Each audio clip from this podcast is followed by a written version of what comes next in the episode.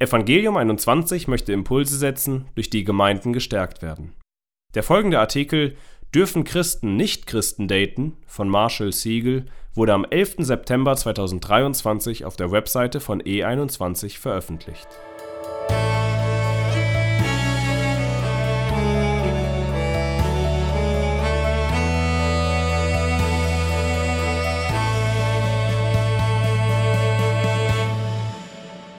Wie viele Christen, die eine Beziehung mit einem ungläubigen Partner anfangen, haben dies wohl von vornherein so geplant?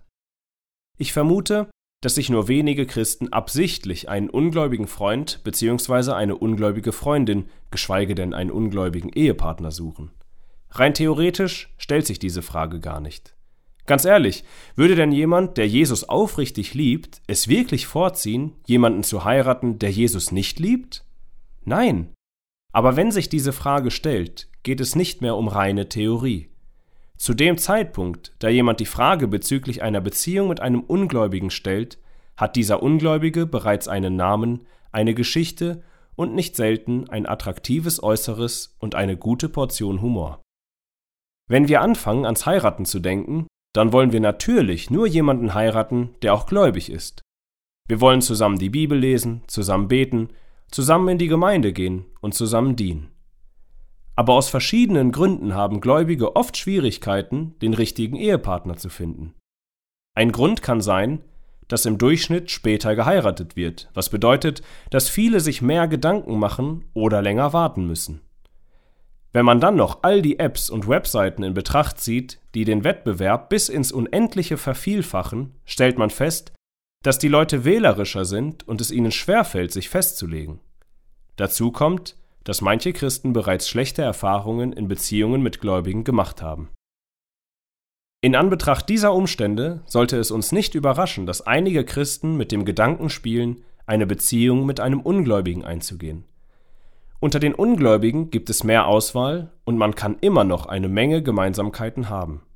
Es kann sogar auf den ersten Blick so scheinen, als hättest du mehr mit den Nichtchristen gemeinsam, die du online oder in deiner Klasse antriffst, als mit den anderen Singles, die du jeden Sonntag siehst.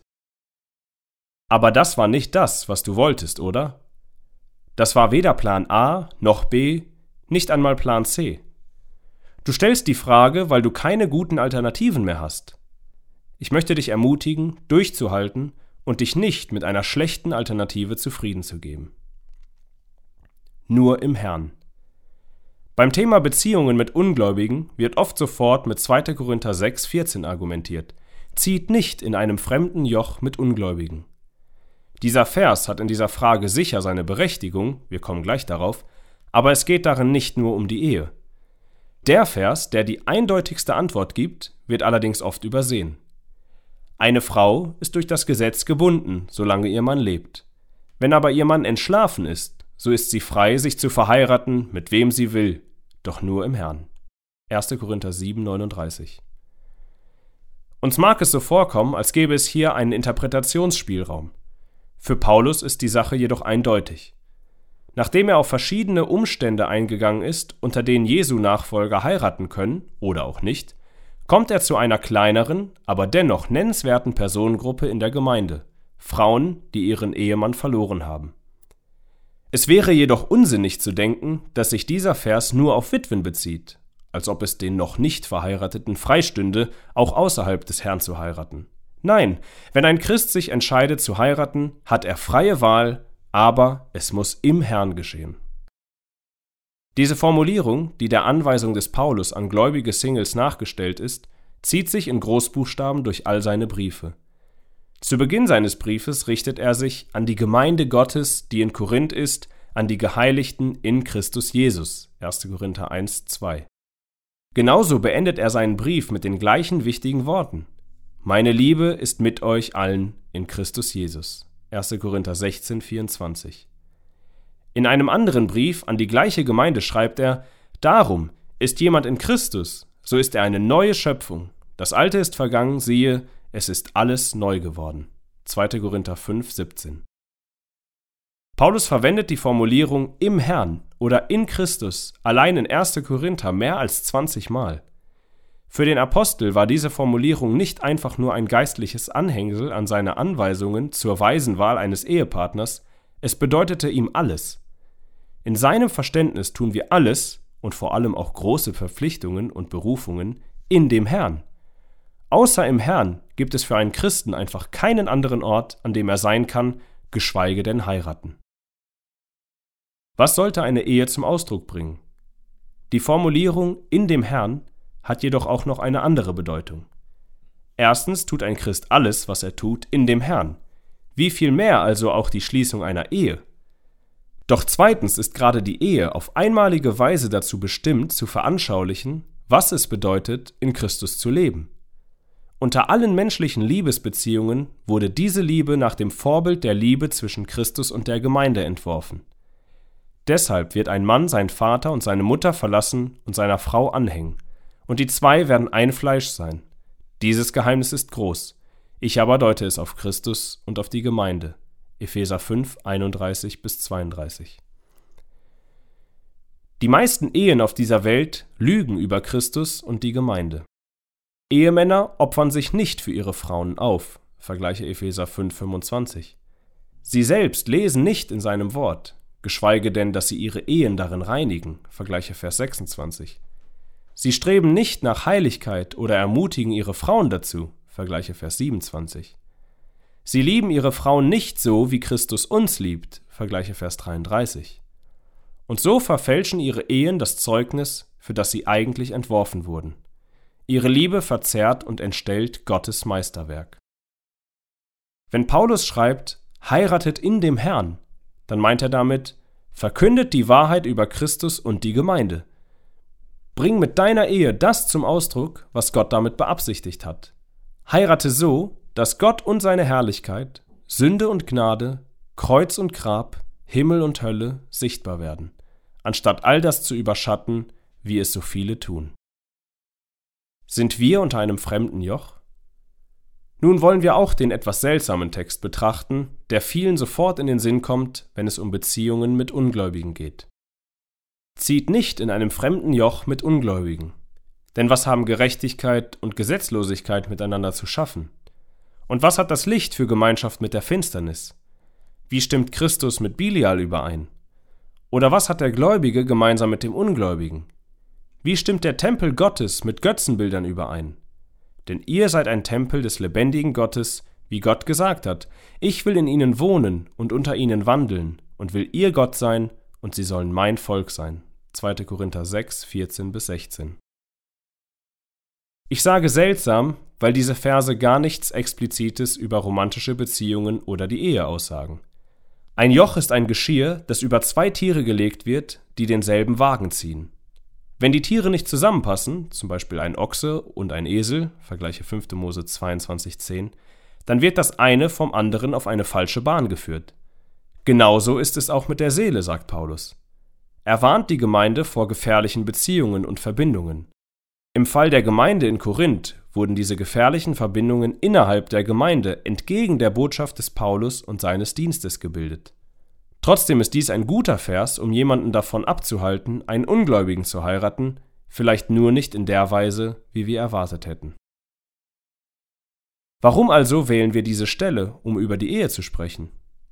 weil es kein Joch gibt, das mehr Gewicht oder mehr Einfluss hat, im Guten wie im Bösen, als die Ehe. Die Ehe kann dich alles kosten. Wen du heiratest, formt dich als Person mehr als jede andere menschliche Beziehung. Wenn dein Mann vor Jesus davonläuft, wirst du dich dem Sog seiner fehlenden Liebe zu Jesus nicht entziehen können. Wenn deine Frau vor Jesus davonläuft, wirst du im Kreuzfeuer ihrer Unbußfertigkeit stehen. Dein Glaube mag einen ungläubigen Ehepartner überleben, aber nur wie durchs Feuer. Eine Ehe unter Gottes Führung würde zu einem langen und zermürbenden Kampf werden. Gott warnt außerdem, dass du deine Seele in diesem Kampf verlieren könntest. Diese klare Warnung finden wir in 2. Korinther 6. Mit einem falschen Herz unter einem Joch zu sein, könnte dich deines kosten. Wir sollten schon vorsichtig sein, mit wem wir uns innerhalb der Gemeinde verbinden, sagt Paulus. Wie viel mehr also in unserem Schlafzimmer, unserer Finanzplanung und Zeiteinteilung, in Kindererziehung und Leid, in alltäglichen Herausforderungen. Eine falsche Ehe könnte dich wirklich zerstören. Darum sagt Paulus nach einigen Versen, weil wir nun diese Verheißungen haben, Geliebte, so wollen wir uns reinigen von aller Befleckung des Fleisches und des Geistes zur Vollendung der Heiligkeit in Gottesfurcht. 2. Korinther 7, 1. Wenn du einen solchen Vers in seinem Kontext liest, stellst du wahrscheinlich eines fest. Du hast vielleicht gar nicht die richtigen Fragen zum Thema Beziehungen gestellt. Anstatt zu fragen, ob du eine Beziehung mit einem Ungläubigen führen darfst, fängst du vielleicht an zu fragen, wie kann ich in meinem Heiratswunsch nach Heiligung streben? Was wird mir helfen, meinen Lauf gut zu vollenden? Wen lerne ich durch ein gottesfürchtiges Leben zu lieben? Dient diese Beziehung der Heiligung? Ehe ohne Gott. Zu einem gewissen Grad gehen Christen Beziehungen und Ehen mit Ungläubigen ein, weil es ihnen an Vorstellungsvermögen fehlt. Es ist nicht schwer, sich Verabredungen zum Kaffeetrinken, Fahrradfahren, Essen und Kino, eine Verlobungszeit, Hochzeitsplanung, Wohnungssuche, Erstellung von Geschenkelisten, eine Hochzeit, schöne Kleider, Feiern mit Familie und Freunden, gutes Essen, vielleicht auch tanzen, oder sogar genussvolle Flitterwochen, Kaffee trinken, Fahrradfahren, gutes Essen und zu all dem auch noch Sex mit einem Ungläubigen vorzustellen. Aber stell dir mal das Leben danach vor. Für Singles ist es zwar sehr schwierig, sich echtes Eheleben mit allen Höhen und Tiefen, Neuanfängen und Sackgassen, Freuden und Leiden auszumalen, aber ich möchte, dass du es versuchst. Stell dir vor, du bist sieben Jahre verheiratet. Plötzlich wirst du schwer krank und liegst im Krankenhaus. Ein Albtraum wird Wirklichkeit. Dein Ehepartner kommt in das Krankenzimmer, zieht einen Stuhl heran, nimmt deine Hand und ihr könnt nicht gemeinsam beten. Ihr sitzt da, starrt vor euch hin und macht euch Sorgen.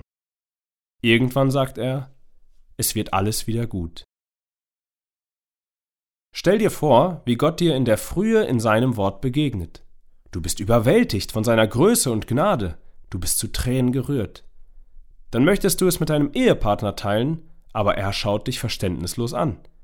Er ist lieb und hört dir gerne zu, aber er kann nicht nachempfinden, was du fühlst. Einen solchen Moment wird er niemals mit dir teilen können. Stell dir vor, du gerätst in einen heftigen Streit mit deiner Frau. Nicht irgendein Es hat mich gestört, wie du das gesagt hast, Streit, sondern ein Ich möchte nicht mehr mit dir zusammenbleiben, Streit, und ihr könnt euch nicht auf das Evangelium besinnen. Sie glaubt nicht, dass Gott euch zusammengefügt hat. Sie glaubt nicht, dass sie ein Versprechen vor Gott abgelegt hat. Sie glaubt nicht, dass es Konsequenzen über dieses Leben hinaus gibt. Stell dir vor, du möchtest deine Kinder christlich erziehen, mit ihnen die Bibel lesen, beten und singen. Und dein Ehemann kommt nie dazu. Er geht nur an Weihnachten in die Gemeinde und vielleicht auch an Ostern. Stell dir vor, wie deine Kinder täglich sehen, dass Papa nicht glaubt, was Mama immer erzählt. Stell dir vor, wie verunsichernd das für sie sein muss. Stell dir vor, ihr müsstet wieder einmal eine unmögliche Entscheidung treffen wegen eines Hauses, eines Kredits, der Kindererziehung oder einer Krise im Verwandtenkreis, und ihr habt keinen einzigen Bibelvers, auf den ihr euch gemeinsam stützen könnt. Ihr könnt nicht zusammen auf Gott hören, weil sie nicht daran glaubt, dass Gott spricht. Die Bibel ist nichts weiter als ein gutes Buch unter vielen anderen guten Büchern im Regal. Dies sind nur ein paar von hundert möglichen Eheszenarien, in denen der Glaube an Gott den alles entscheidenden Unterschied macht. Wo in dem Herrn plötzlich wirklich zählt. Ich vermute, dass viele aufrichtige Christen nur mit dem Gedanken spielen, einen Ungläubigen zu heiraten, weil sie sich das wirkliche Eheleben nicht vorstellen können. Für einen Gläubigen ist eine Ehe ohne Gott wie ein ganzes Leben ohne Sonnenschein, eine Segelfahrt ohne Wind, eine Liebe ohne wahre Liebe. Vielen Dank, dass du diesen Beitrag von Evangelium 21 gehört hast. Weitere evangeliumszentrierte Ressourcen findest du auf unserer Internetseite www.evangelium21.net.